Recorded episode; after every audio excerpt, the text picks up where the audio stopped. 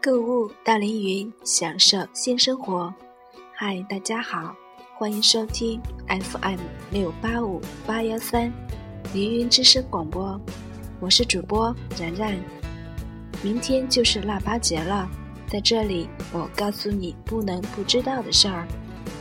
腊八节俗称腊八，是指农历腊月初八这一天。腊八节是用来祭祀祖先和神灵。祈求丰收和吉祥的节日，小编带你先科普一下小知识。相传这一天还是佛祖释迦牟尼成道之日，称为法宝节，是佛教盛大的节日之一。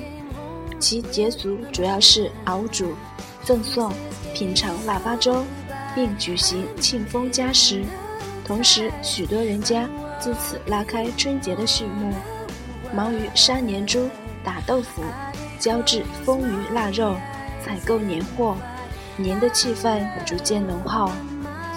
关于腊八节，还有一个这样的传说：相传老两口过日子吃苦耐劳，持家节俭，省下一笔大家业。可是宝贝儿子却不争气，娶个媳妇也不贤惠，很快就败了家业。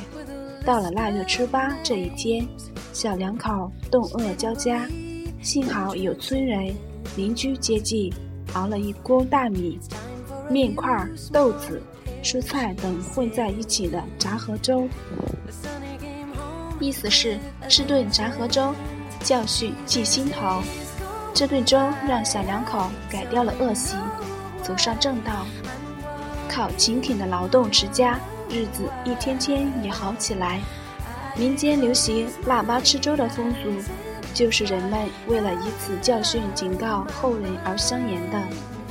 按中国传统习俗，小伙伴们一定要记住：早晨吃，福气会更旺哦。早晨来碗腊八粥，福气旺到又一年。在咱们北方。尤其是华北地区过腊八节，除了喝腊八粥之外，还有腌制腊八蒜的风俗。单看那翡翠碧玉般的蒜瓣，就忍不住流口水了。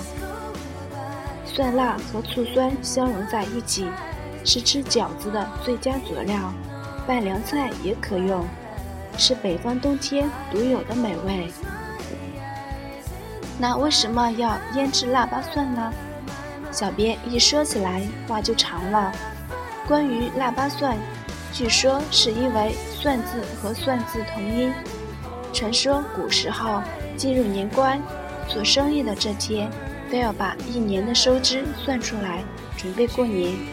不管是欠别人的，还是别人欠的，心里都要有个数。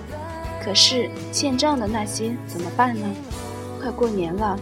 又不好到人家里明目张胆的去要账，国人自古爱面子，就想出了炮制腊八蒜送上。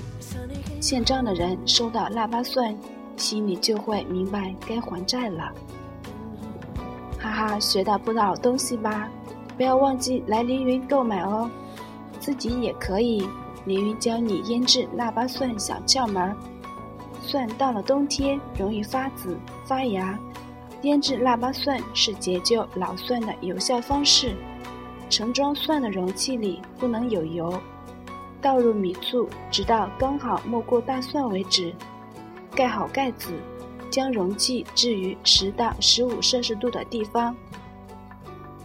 另外，腌蒜用的醋最好是米醋，因为米醋颜色淡，泡过的蒜色泽如初，橙黄翠绿，口感酸辣适度。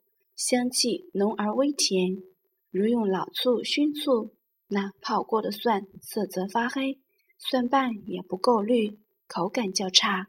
尤其是熏醋，略带糊味。好啦，凌云品质追求永恒，今天的凌云之声就为大家播放到这里，咱们下期不见不散。